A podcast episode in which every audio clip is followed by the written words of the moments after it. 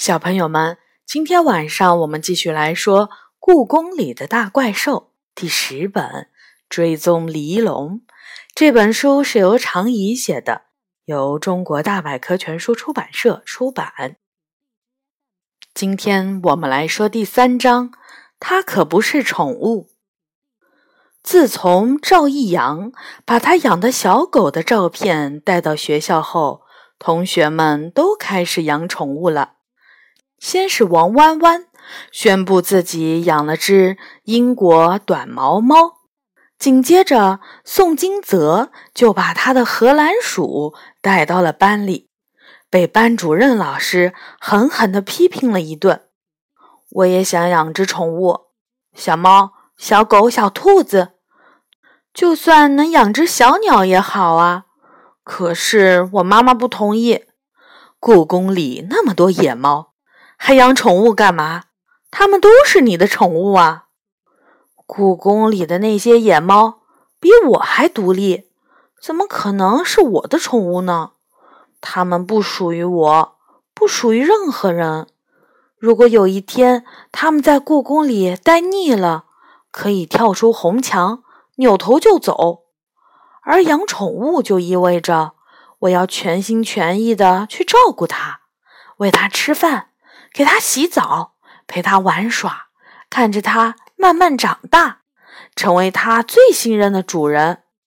如果我对故宫里的一只野猫说：“我是你的主人”，我敢保证，下一刻自己的脸就会被它挠开花。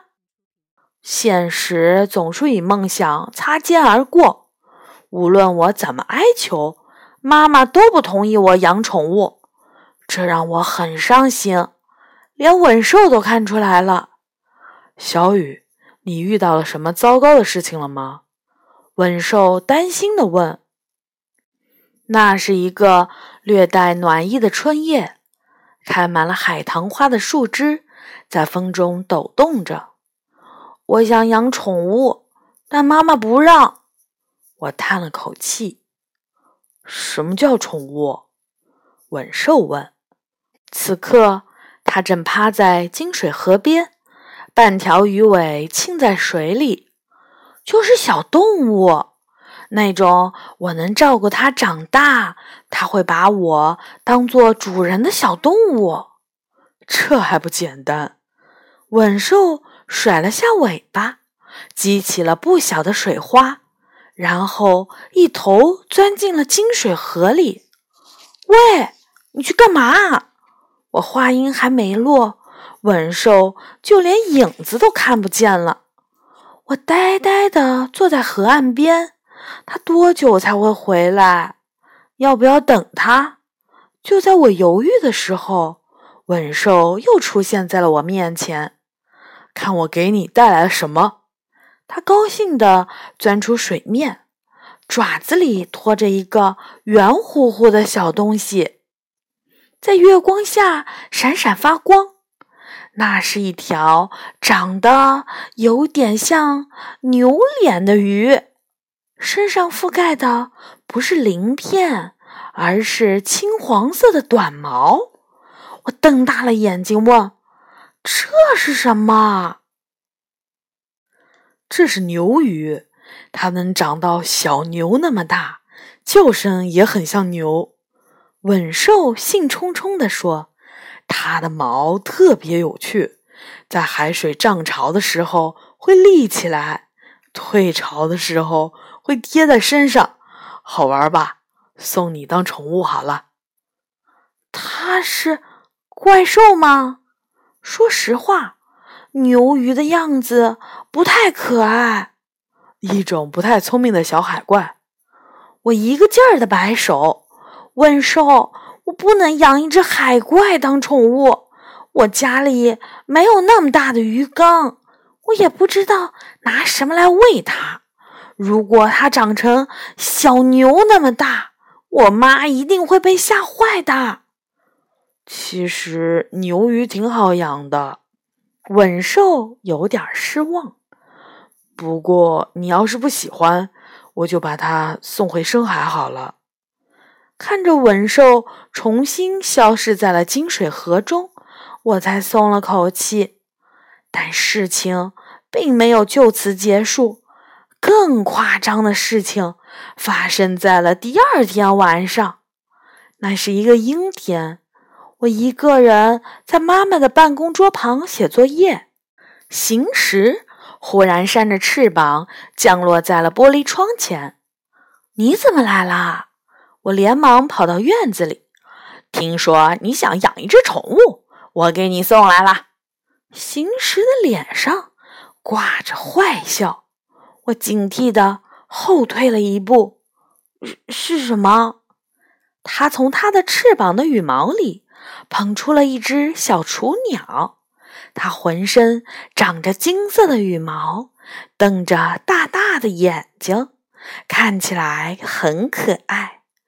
但有些特别的是，它长了两个头，两条脖子。哇，真好看！我接过小鸟，把它捧在手心。它是谁？双头鸟。行时说：“它很好养，吃点蜂蜜、水果就可以。长大以后会更有趣。其中一个头。”会给另一个头下毒？等等，我没听清，你说什么下毒？哈哈，没错，双头鸟几乎都是这样死的，因为互相怀疑，一个头给另一个头的食物里下毒，结果整只鸟都会被毒死。好玩吧？行时看起来挺开心。一点都不好玩！我用最快的速度把双头鸟塞回了它的爪子里，气哼哼的回到了妈妈的办公室。我只是想养一只普通的宠物，好吗？难道就没有什么正常的动物能给我当宠物吗？这之后的几天，我又拒绝了几次怪兽们给我送来的奇怪物种。直到有一天，杨永乐捧着一只还没有长毛的小鸟出现在了我的面前。我刚刚在慈宁宫院子里捡的。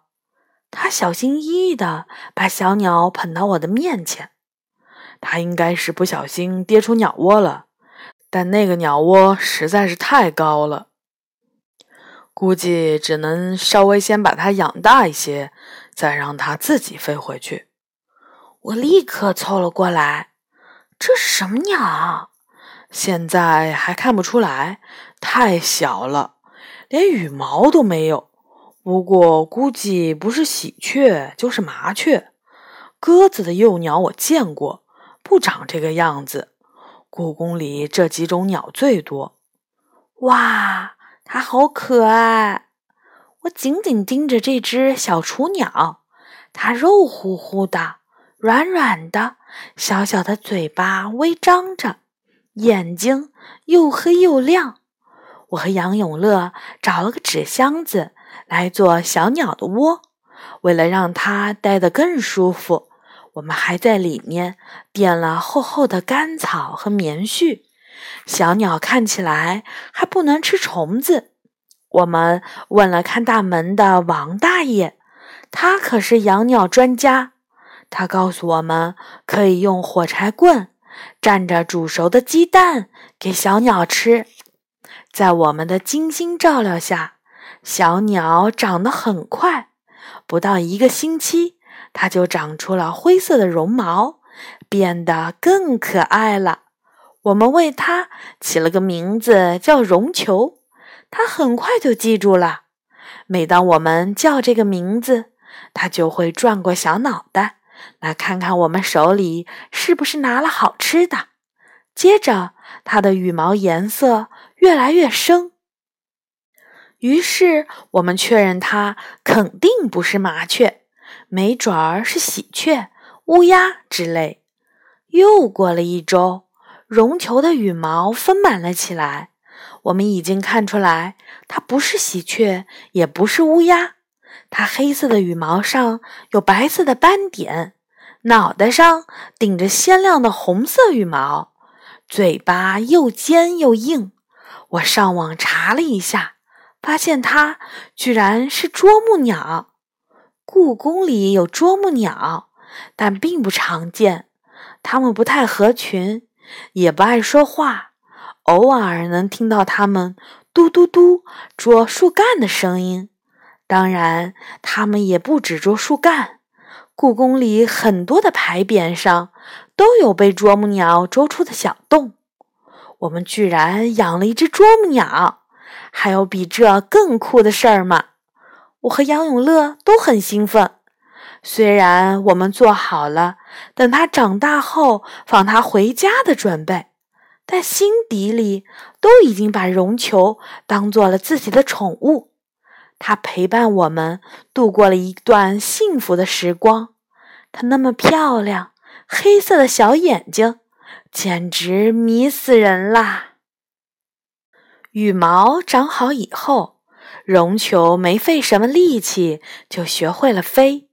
我放它在院子里随意飞来飞去，它也一点没有要飞走的意思。每天我放学回到妈妈的办公室。只要在院子里呼唤一声绒球的名字，小啄木鸟就会从树丛里冒出来，飞到我的头上，等待喂食。如果我没及时把肉虫子拿出来，它就会啄我的脑袋。它啄人真的真的很疼。绒球长得很快，飞翔的时间变长了。它经常会飞出院子，去故宫其他地方玩儿，但只要到了喂食的时间，就会准时回来。它和人很亲近，经常会飞到熟悉人的肩膀上。它在故宫里越来越出名，所有的工作人员都知道，它是我和杨永乐养的啄木鸟，一只不怕人的啄木鸟。但麻烦也很快就来了。一个阳光和暖的下午，我妈妈接到了一个电话：“你养的那只啄木鸟正在啄五音殿的柱子，据说已经啄出七八个小洞了。”妈妈生气地告诉我：“既然是你养的宠物，你是不是应该做点什么？”我懵了，不知道绒球。为什么要这么做？他十几分钟前刚刚饱餐了一顿面包虫，完全没有必要去捉树觅食。何况那还不是树，五英殿的柱子，再怎么捉也找不到虫子吧？我气哼哼地跑到五英殿，但我来晚了。那只淘气的啄木鸟。此刻已经不知道飞到哪里去了，我只能一路叫着它的名字，但直到回到妈妈的办公室，它也没有再出现。这回办公室里不只是妈妈一个人了，行政科的李阿姨正坐在妈妈的对面，两个人的脸色都不太好看。这几天。露天停车场自行车和电动车接二连三的爆胎，我们开始还以为是谁的恶作剧，就调出了监控录像。李阿姨皱着眉头说：“结果发现是一只啄木鸟干的，看模样应该就是小雨养的那只。”不，不会吧？我心一沉，不一定就是绒球吧？毕竟啄木鸟。都长得差不多。妈妈一下子打断我的话：“别的哪只啄木鸟会有这么大的胆子？故宫里只有你那只啄木鸟不怕人吧？还不赶紧道歉！”我乖乖的向李阿姨道了歉。教训完我，妈妈还表示要赔修补轮胎的钱，并留下了一句话。你这几个月估计是不会有零花钱了。我沮丧的去找杨永乐想办法，结果发现失物招领处里杨永乐也在挨骂。现在就去找董阿姨赔礼道歉。杨永乐舅舅的吼声，我在院子里都能听见。不一会儿，杨永乐就耷拉着脑袋从屋子里走了出来。我从柱子后面跳出来，他连看都没看我一眼。出什么事儿了？我问。还不是因为绒球？他有气无力地说。他居然把图书馆董阿姨的吊带裙带子捉断了，让董阿姨出了好大的丑。天啊！我捂住嘴，这可比捉轮胎放气儿还要糟糕。我有点庆幸董阿姨没找我妈，否则估计我今天连晚饭都吃不上。不能再这样下去了。我们要想点办法，我大声说：“能有什么办法？”杨永乐无奈地说：“你对一只啄木鸟说不要干这，不要干那，它能听吗？不停的捉东西，这是啄木鸟的本性啊！”我突然意识到，也许绒球没有做错什么，错的是我吗？我们不该自私的把绒球留在身边。啄木鸟是野生鸟类，应该回归野外。杨永乐想了一下，说：“我们先去慈宁宫吧，看能不能找到绒球的妈妈，让她教教绒球如何成为一只真正的啄木鸟，而不是陪伴人类的小家伙。